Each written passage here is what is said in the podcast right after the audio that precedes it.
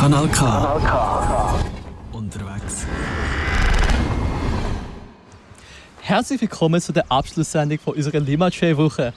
Wir sind heute an der Endstation von unserem Roadtrip angelangt. Wir haben am Montag gestartet in Schlieren an der Piste 52 und haben uns langsam aber sicher hier im Aargau in Baden niedergelassen.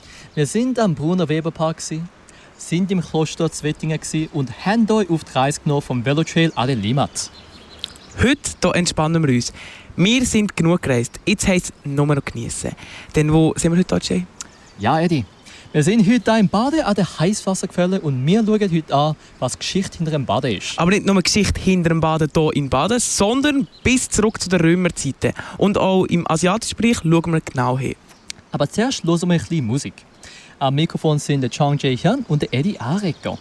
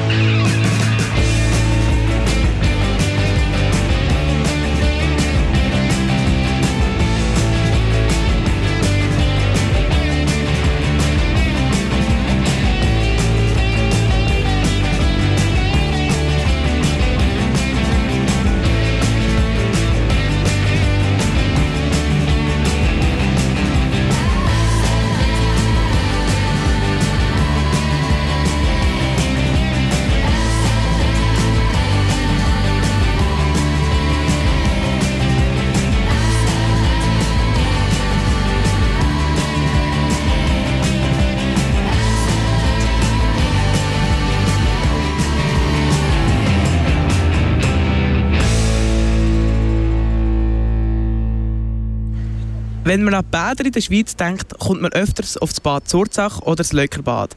Was ironischerweise dabei verloren geht, die Stadt Baden. Man würde meinen, mit so einem Namen und einem Titel vom mineralreichsten Wasser in der Schweiz wäre Baden doch das Badezentrum.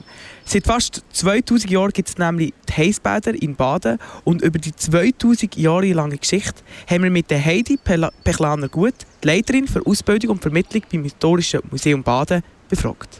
Aquae Helveticae. So hat einst unsere Stadt Baden geheissen.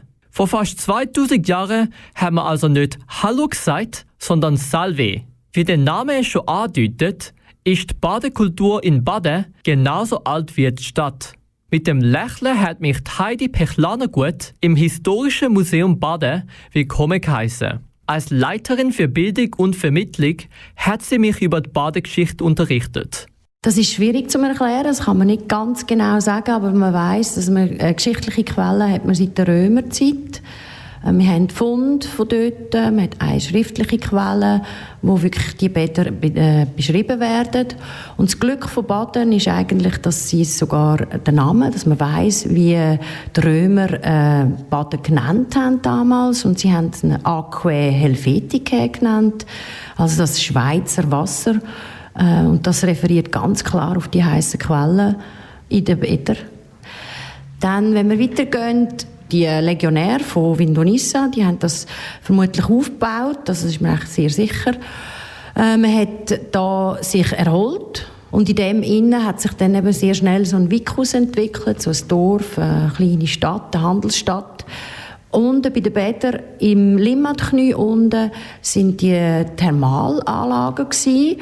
Und ein bisschen weiter oben war eben dann äh, der kleine, das kleine Ort gewesen, wo Aqua Helvetica geheissen hat. Römer sind bekanntlich Badefanatiker gewesen.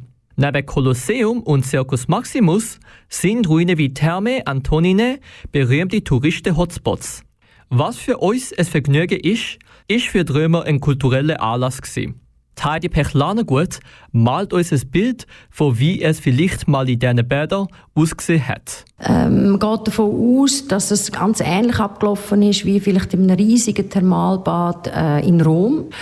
Der einzige Unterschied hier im Baden ist natürlich dass man durch das, dass man äh, das heiße Wasser schon hat, die 47 Grad warme Quellen, wo äh, die mineralreichsten sind äh, von der ganzen Schweiz.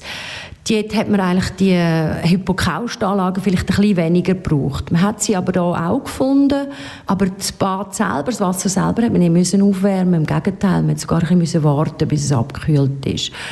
Äh, dann geht man davon aus, dass es ganz ähnlich eben abgelaufen hätte können sein. Ähm, man hat vielleicht sich zuerst auch eingeölt mit Olivenöl, ähm, hat vielleicht noch eine Massage gehabt. Dann hat man mit einem sogenannten Strigilis dann das Öl ähm, abgestrichen am ganzen Körper und nachher ist man dann baden, ausgiebig baden.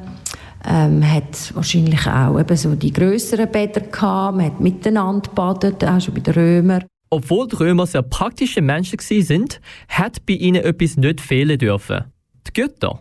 Von Saturnus bis Janus ist das römische Pantheon omnipräsent in ihrer Kultur. Die Heidi Pechlanergut vermittelt, mit welchen Göttern man in der Aquae Helveticae hat mitbaden können. Da sind die Römer automatisch davon ausgegangen, das muss zwingend etwas mit den Göttern zu tun haben. Sie haben dann auch Götter verehrt äh, in den Bädern. Die Archäologen haben sehr lange Tempel gesucht und sie haben jetzt einen kleinen einen Teil davon gefunden. Das ist jetzt aber noch in der Auswertung. Man hat aber auch ähm, an einem anderen Ort zwar einen, einen Merkur gefunden. Man hat auch einen Jupiter gefunden, einen grossen. Also man geht ganz sehr stark davon aus, dass das einfach auch mit dem Götterglauben zu tun hat und dass man die Götter da auch verehrt hat an der Quelle, in der Nähe der Quelle. Und was sind denn die Gründe dafür gewesen, dass die Römer so gern badet haben? Ich habe Heidi Pechlaner gut mal gefragt, was für Funktionen die Bäder haben. Wegen Mangel an Quellen muss man spekulieren. Äh, da kann ich wie zu wenig wirklich sagen. Man kann vielleicht Vermutungen aufstellen, dass da tatsächlich auch das Zusammenkommen, Zusammenbaden, ähm, zusammen sich wieder Wellness machen äh, dass das sicher ganz ein wichtiger Faktor war. Da weiß man mehr, zum Beispiel eben über die Thermalquellen im Römischen Reich sowieso. Dort weiß man, dass das eine ganz wichtige soziale Funktion hat und dass sogar zum Teil eben äh, wichtige ähm, Machthabende in die Bäder gegangen sind, in die Thermalbäder gegangen sind, wenn sie wichtige Gespräche geführt haben miteinander. Ähm, ich gehe davon aus, dass das da im Baden wahrscheinlich auch so der Fall war, dass man da sich getroffen hat und wenn man sich trifft, dann redet man miteinander. Der Heilfaktor ist auch von Bedeutung. Es werden sehr viele Heilsversprechungen gemacht, immer äh, zu seiner Zeit. Also ich denke jetzt mal, bei den Römern ist natürlich die Bodykultur äh, sehr bekannt gewesen. Die wohltuende Wirkung, die entspannende Wirkung. Und von dem her äh, gehe ich schon davon aus, weil man eben so auch die Anlagen gefunden hat, dass man das rege genutzt hat und auch daran geglaubt hat, dass das Wasser auch wirklich heilsam ist. Sogar Primarschüler in der Schweiz kennen den Untergang vom römischen Imperium. Aber genau wie Rom nicht an einem Tag gebaut worden ist, ist aus der Aquae Helveticae nicht plötzlich baden geworden. Glücklicherweise weist Heidi Pechlane gut viel mehr als ein Primarschüler, denn sie erzählt, wie es mit den Bädern nach dem Untergang vom Rom weitergegangen ist. Der Niedergang vom Römischen Reich ist auch da nicht spurlos vorbeigegangen und darum kann man nicht sagen genau von, von, bis wann. Auf jeden Fall ist es dann einfach ruhiger geworden um das Baden Heute ist eben spannend, dass man davon ausgehen kann, dass das Bad eben dann nicht einfach äh, nicht mehr gebraucht worden ist, sondern dass auch die weitere Bevölkerung, die hier gelebt hat, das Bad dann weiter genutzt hat. Und darum sind eben auch die archäologischen Funde so wertvoll. Äh, das hat man jetzt auch wieder können schauen, dass dann das spätere Bad, wo Mittelalter, im Mittelalter genutzt worden ist, äh, das sogenannte Verena-Bad oder also auch das Freibad, da hat man auch äh, römische Funde darunter gehabt. Also das ist wahrscheinlich wirklich auf diesen Fundament äh, renoviert worden, wenn man so will. Und darum geht man heute eigentlich davon aus, dass das ununterbrochen war. Bevor wir mehr über die Geschichte der Badekultur lernen, machen wir eine kurze Pause. Wenn du mehr wissen willst, was aus den römischen Ruinen geworden ist, dann musst du dranbleiben. Nach dem Song High Road von den Urges geht es gerade weiter. Devi Suru.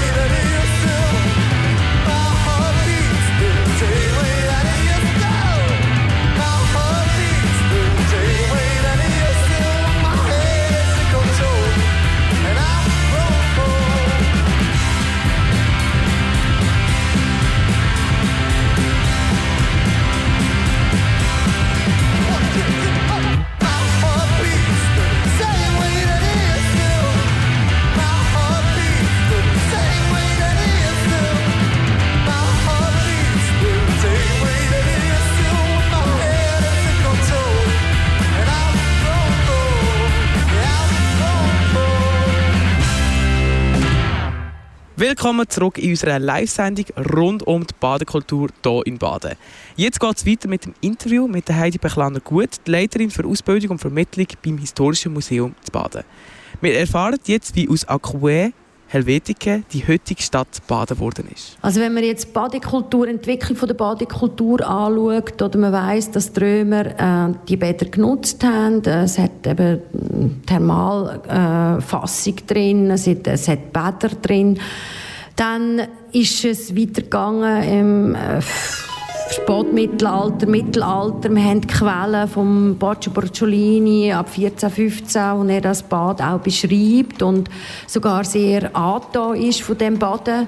Äh, er beschreibt das quasi als ähm, heile Welt, wo man sehr harmonisch miteinander badet und wo auch junge Frauen im Bad sind. Sehr beachtlich oder, für einen Gesandten vom Papst, der solche Beschreibungen macht. Ähm, dann äh, geht es weiter. Also das sind dann auch immer wieder die Bäder, die öffentlich sind, äh, die öffentlichen Bäder, wo man miteinander badet, wo eben das Miteinander äh, zu kommunizieren und zu verbringen im Bad, in die Zeit verbringen, auch ganz ein wichtiger Akt immer auch war. Ähm, die vergnügliche Badetradition, wo auch zum Beispiel von David Hess beschrieben wird, 1818. Er tut auf ganz viele Quellen zurückreferieren, dass man extra daher kommt, dass man eine Badefahrt macht. Man, man geht mit Schiff von Zürich äh, auf Baden oder mit Weidling oder mit der Gutsche und äh, bleibt da im Baden und kuret bis zu sechs Wochen ähm, und äh, tut sich da erholen. Also sehr viele, auch Frauen beispielsweise, sind dann länger da, äh, länger äh, kuren und baden. Mit dem Aufkommen von der Medikalisierung äh, spielen dann auch immer mehr die Badeärzte ganz wichtige Rolle. wo auch Vorschriften machen, wie man soll baden, was richtig ist, wie lange man soll baden. Das ist immer sehr unterschiedlich auch äh, vom Zeitgeist äh, oder vom Wissen, wo man dann hat. Auf jeden Fall ist es dann wirklich so, dass um 1850 man sagt, die öffentlichen Bäder die sind eher schädlich. Äh, es wird ja auch noch geschröpft oder zu Ader gelassen. Man geht dann gleich ins Bad rein. Die Bäder muss man sich dann zum Teil halt auch ein bisschen unhygienisch vorstellen, vielleicht auch ein bisschen blutig. Das ist ein Argument, äh, wo man dann gesagt hat, man muss die Bäder die öffentlichen schliessen. Ein anderes Argument ist auch, dass einfach mit der Bildungs Bildungsbürgertum um 1850 um auch das Bedürfnis nach der Reserviertheit steigt, dass man vielleicht nicht einfach nur das ganze Pöbel in dem, in dem schönen, mondänen Bäderort haben die Bäder oder von Baden, Baden bei Zürich. Also man wird da ähm, auch vom Tourismus her immer aktiver im 19. Jahrhundert und schließt die Bäder, äh, damit man dann ein bisschen mehr unter sich ist. Ja, und eben 1850 die Schliessung ist insofern interessant, dass dann einfach die Isolierung, auch mit der Medikalisierung, dass die Hygienevorschriften sehr viel stärker geworden sind, aber durch das man immer mehr den Fokus auch auf Krankheit an sich gelegt hat, also nicht mehr nur das Vergnügen, sich treffen, wieder gesund baden, sondern mehr, äh, ich komme hierher, weil ich krank bin. Und vielleicht hat das auch dazu beitragen, dass das Image von diesen Betten irgendwie so ein langsam ein bisschen ruhiger geworden ist. Also es ist dann wirklich ein Kurort geworden, äh, Ruhe bitte, oder? Äh, ruhig sein. Man hat viel mit kranken Leuten zu tun. Und vielleicht hat das dann das junge Publikum irgendwann mal ein bisschen weniger angezogen. Ähm, und die ähm, Einzelbäder, die dann so vielleicht auch ein bisschen äh, von der Hygiene her, architektonisch natürlich mit diesen Platten, äh, auch Kachel, Kach, Verkachelung auch, ist viel besser zum Reinigen gewesen, natürlich, aber es hat vielleicht wirklich die Atmosphäre von dem vergnüglichen Betteln miteinander ein bisschen ähm, abgedruckt.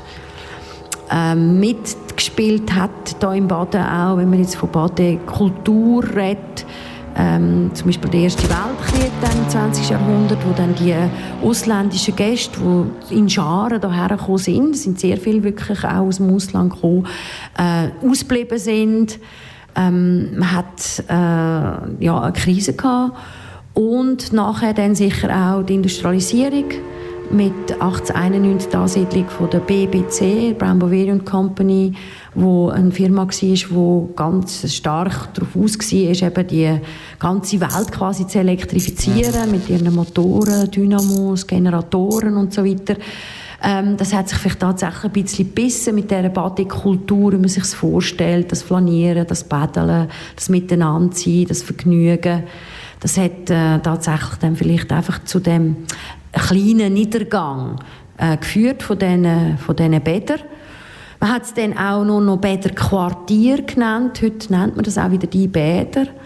Und ähm, im 20. Jahrhundert, nach dem Zweiten Weltkrieg, haben wir versucht, die Badekultur wirklich aufrecht zu erhalten und wieder äh, neu auch am Tourismus zugänglich zu machen. Da sind ganz viele Sachen äh, gemacht worden, mal mit mehr, mal mit weniger Erfolg. In der heutigen Zeit steht jetzt symbolisch der Botta-Bau, wo jetzt wirklich wieder eine Thermalquelle ist.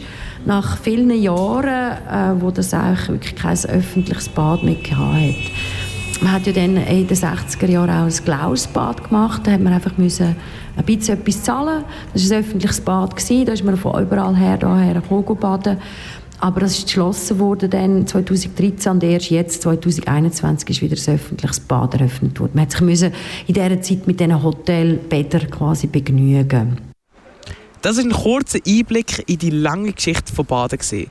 Wenn du mal die Luft vom alten Aquä Helvetica schmecken willst, musst du unbedingt das Historische Museum zu Baden besuchen.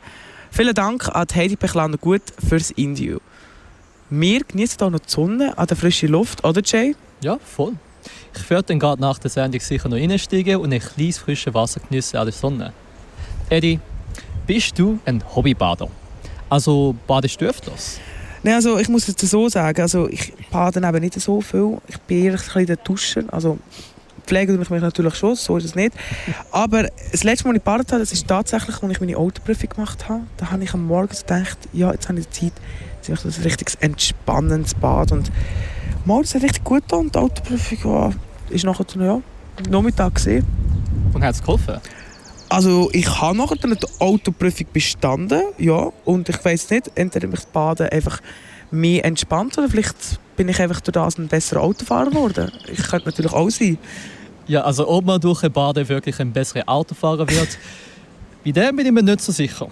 Aber was für positive Auswirkungen das Baden für dich hat, das finden wir raus mit dem Live-Gast. Der Andrio de Florin ist ein Badekulturaktivist und für ihn ist das Baden sogar zu einem Hobby geworden. Aber mehr von dem gerade nach dem Song.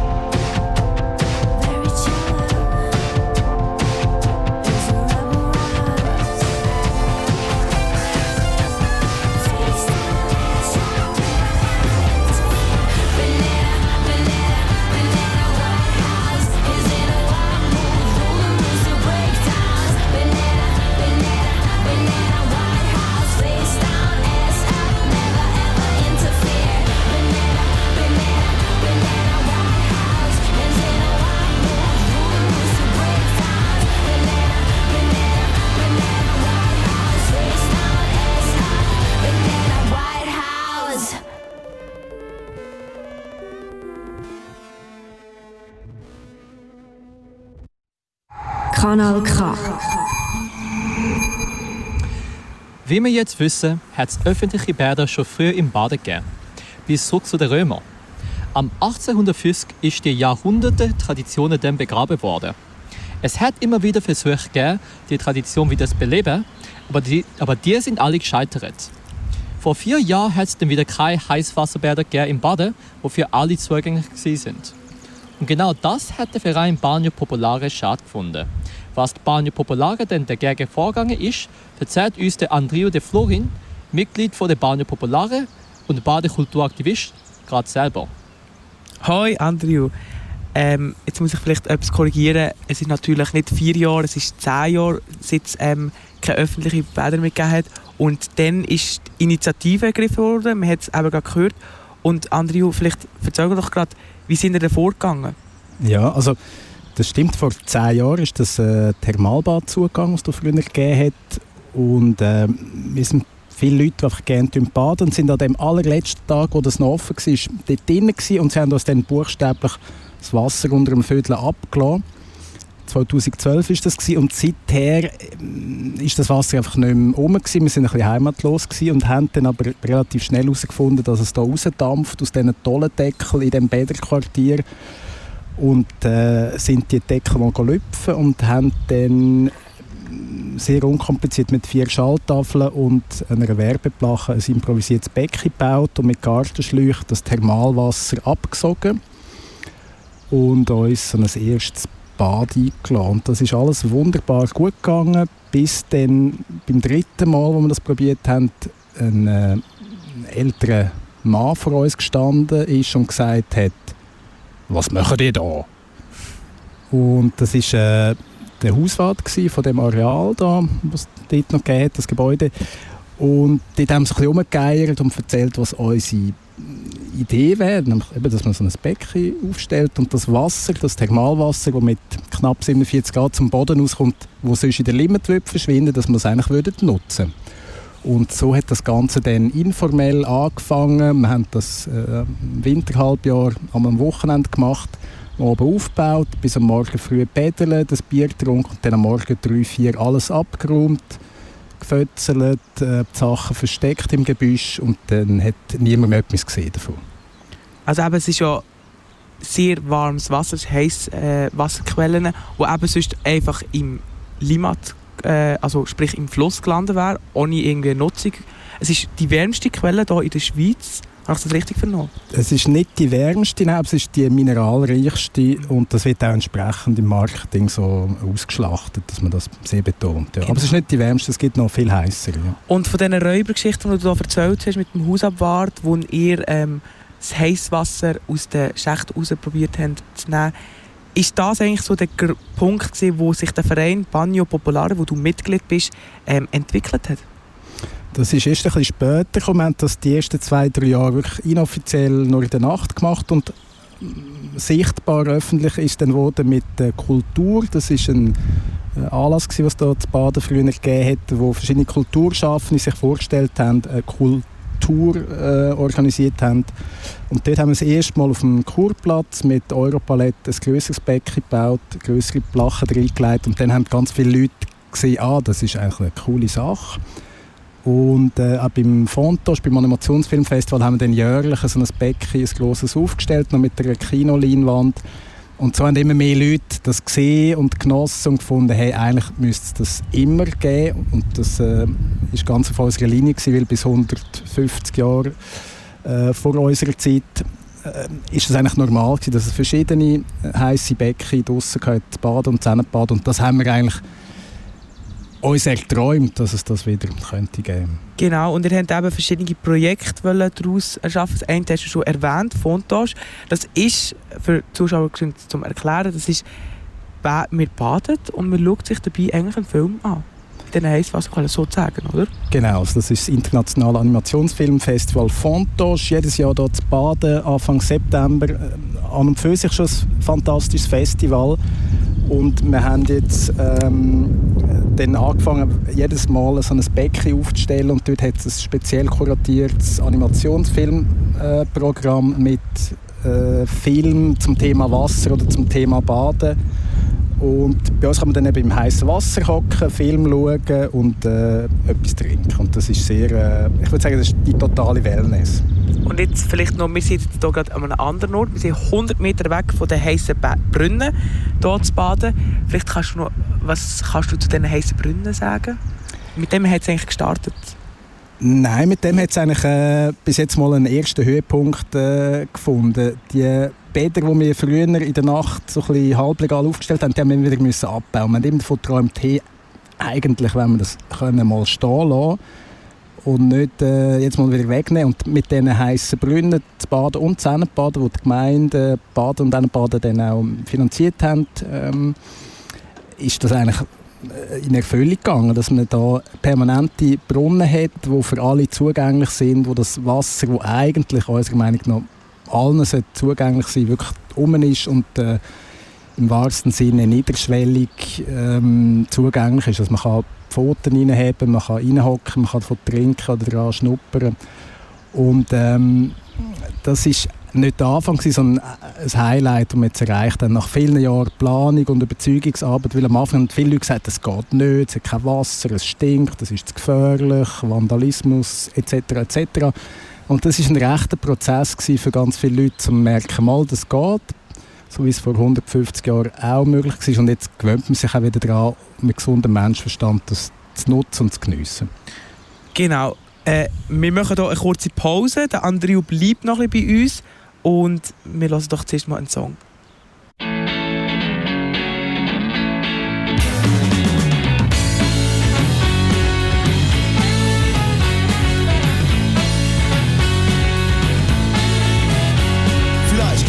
andere Leben. Ich weiß es nicht, vielleicht gibt es andere Lieben. Ich hab nur dich, vielleicht gibt es einen Himmel, doch solange er nicht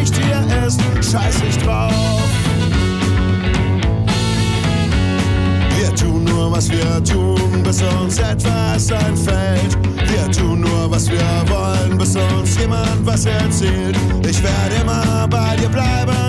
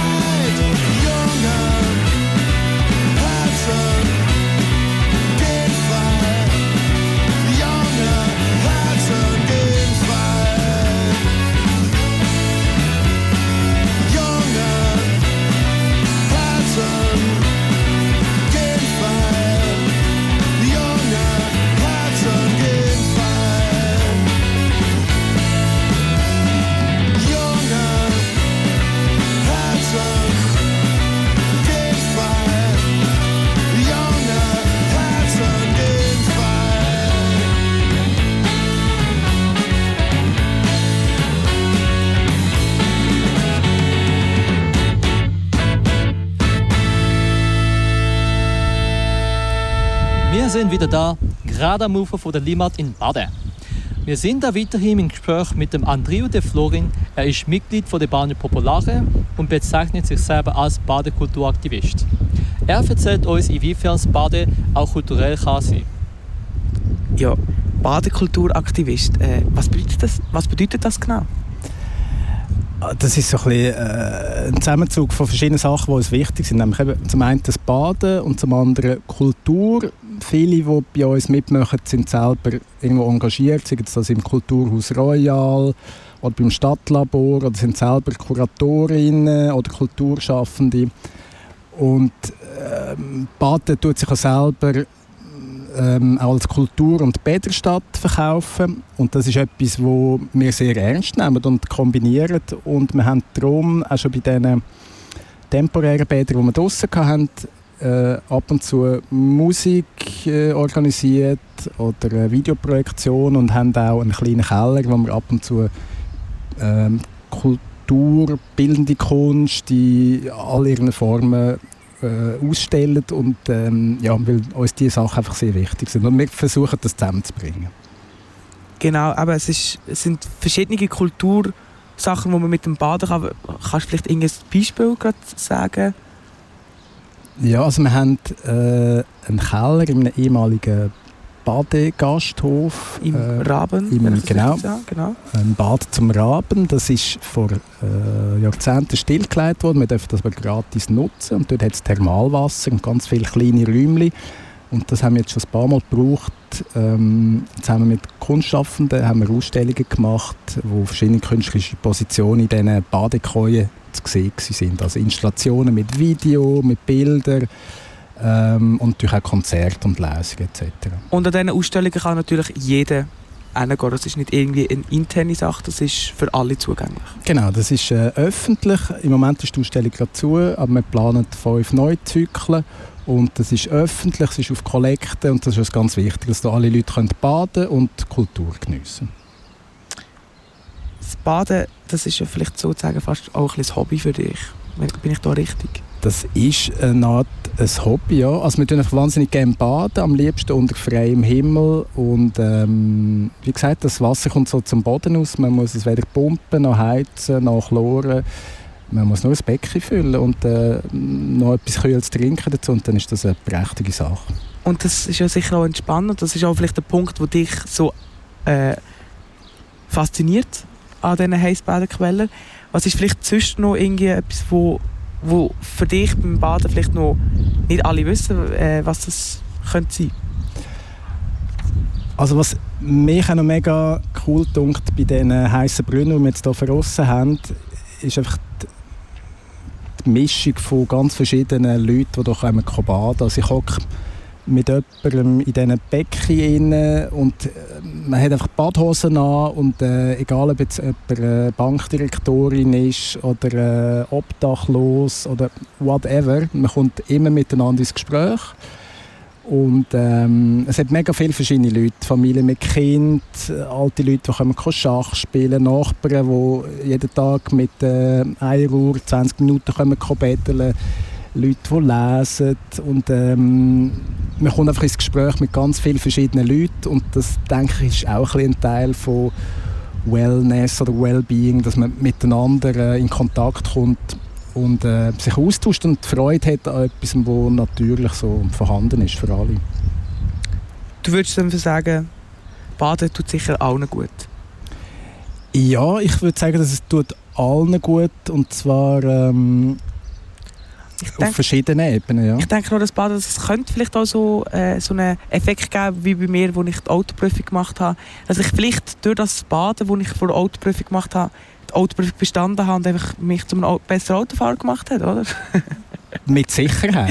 genau. Ich würde jetzt das nicht äh, schriftlich allen abgeben, dass sie noch äh, irgendetwas besser können, aber man ist sicher entspannter. Man kann es sicher ausprobieren. Genau. André und der Florin, danke vielmals für das Gespräch. Wir hier beim Kanal K machen hier jetzt weiter. Jetzt heisst es anschnallen, denn wir verlassen nach dem Song den Kontinent. Und schauen, wie die Badekultur im Buddhismus aussieht und wie die Geschichte davon ist.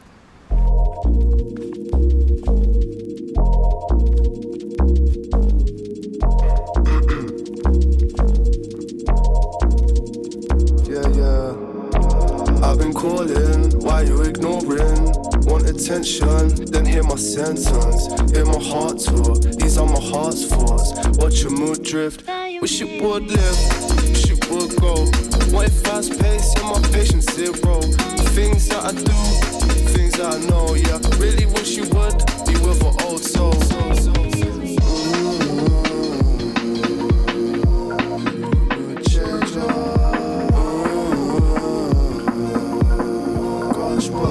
Flavor. A breath stopper, double look a heart throbber. Make me need to move proper, make me need to move smart. You're a showstopper, double look a heartbreaker. Make me need to move softer, got me on a stop start. You're a breath stopper, double look a heart throbber. Make me need to move proper, make me need to move smart. You're a showstopper, double look a heartbreaker. Make me need to move softer, got me on a stop start. Yo, what's going on? I've been trying to call, but I can't get through to you. Um, have you blocked me or something? Or what? Because it's saying it's disconnected. Shout me when you get this. Why'd you block me? Girl, you mock me. I'm just thinking, can't just give in. Can't just give up. I mean, I'm not in love. I guess I just want some. Can't you just give some love? I mean, I could do this. Don't be stupid. Don't be petty. You're so pretty. Act so precious give me testers, constant teasers. Do you want my reasons? Change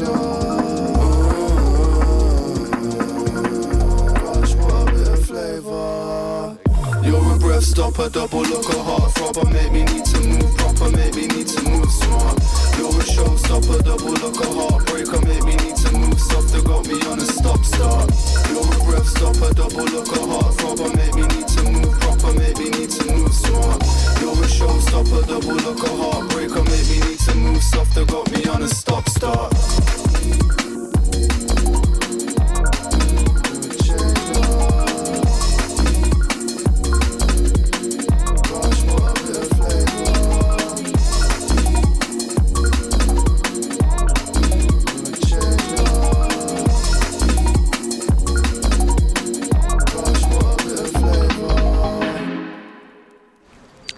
Du hörst Kanaka. Wir haben die ganze Woche eine Reise gemacht, von Zürich bis Baden. Aber jetzt gehen wir ein bisschen weiter weg, zum fernen Osten. Denn die Badekultur gibt es nicht nur hier, sondern überall. In Asien sind Heißbäder sehr populär. Besonders beliebt sind japanische Onsens. Die werden nicht nur von Japanern, aber auch von zahlreichen Touristen besucht. Und wie die Römer die Vorgänger von der europäischen Badetradition sind, sind die buddhistischen die Vorgänger von der asiatischen Badetradition. Wir haben eine Expertin über das Thema konsultiert, Samira Müller, Dozentin bei der Asien Orient Institut von der Uni Zürich. Erzählt uns, wie die buddhistische Badekultur ausgesehen hat. Fangen wir doch mit dem historischen Hintergrund von der buddhistischen Badekultur mal an.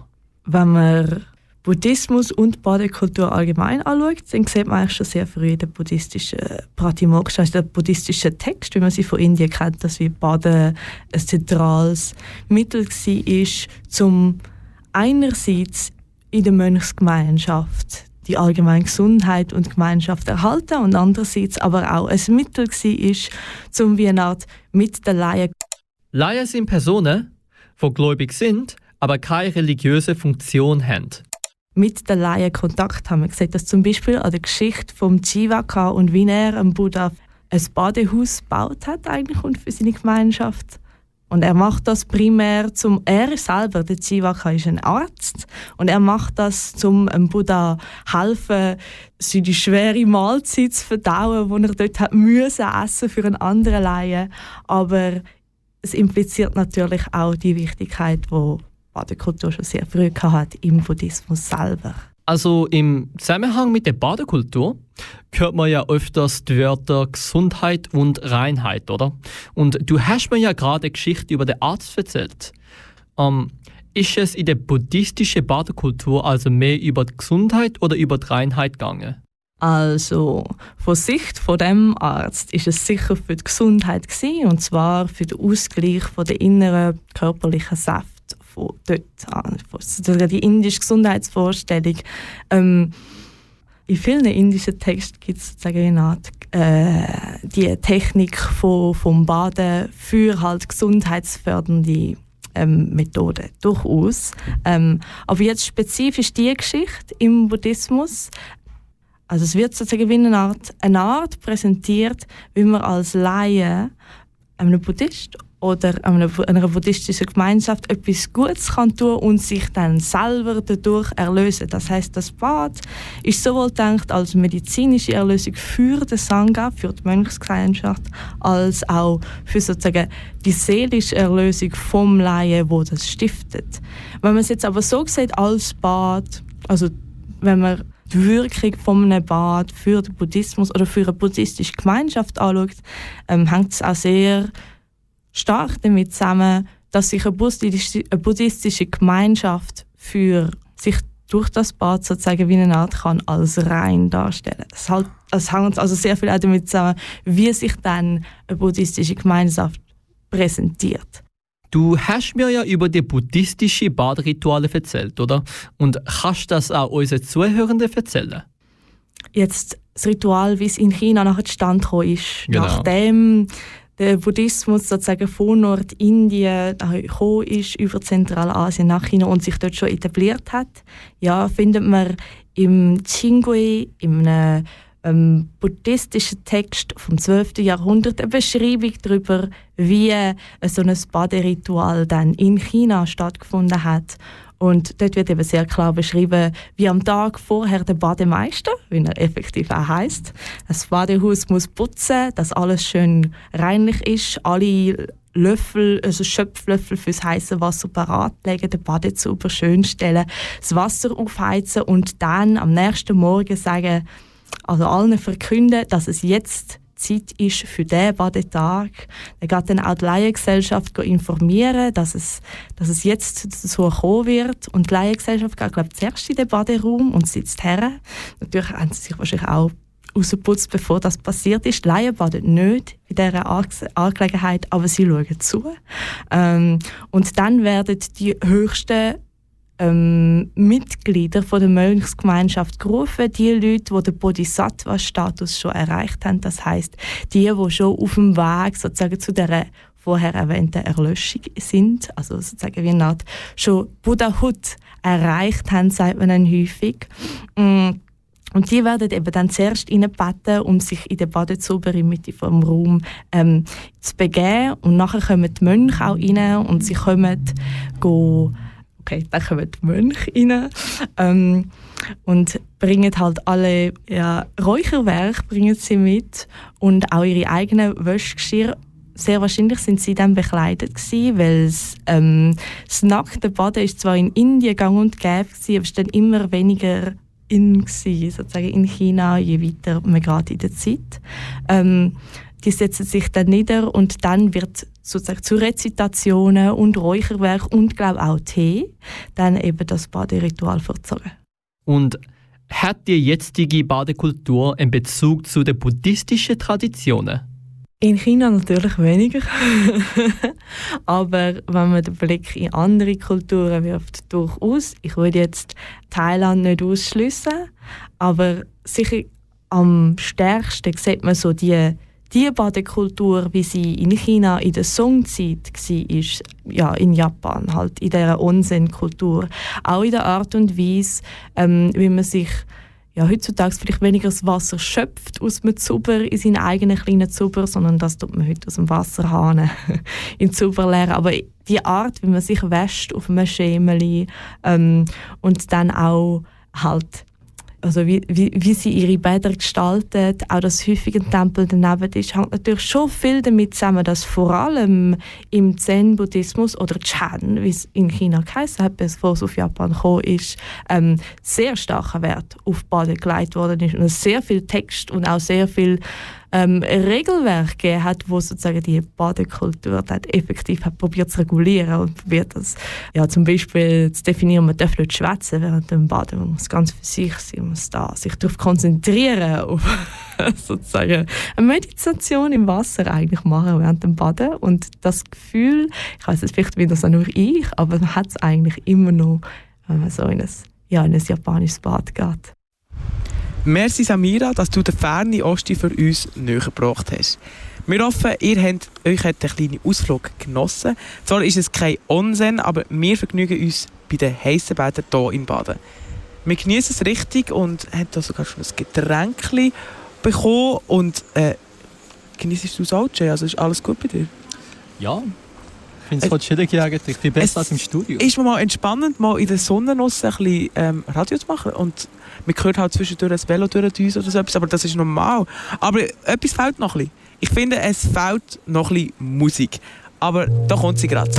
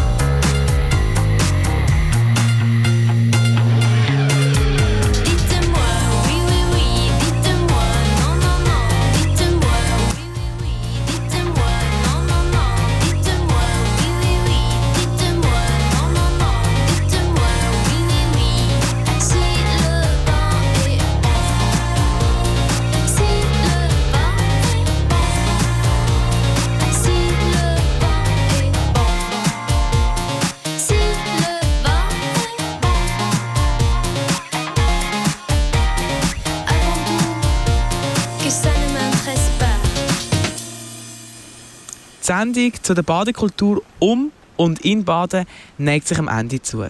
Und mit dieser Sendung hier an der Heißwasserquelle im Baden endet auch unsere Woche entlang des Lima Trails.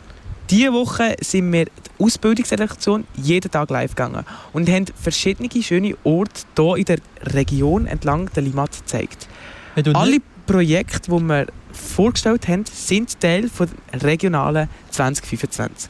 Wenn du nicht genug von uns kannst bekommen, dann kannst du gerne nächsten Freitag einschalten. Aber am 6. sind wir von der Ausbildungsredaktion live mit einer Sondersendung. Wir reviewen die Lima Trail Woche und zeigen euch dabei die neuesten und heißesten Songs.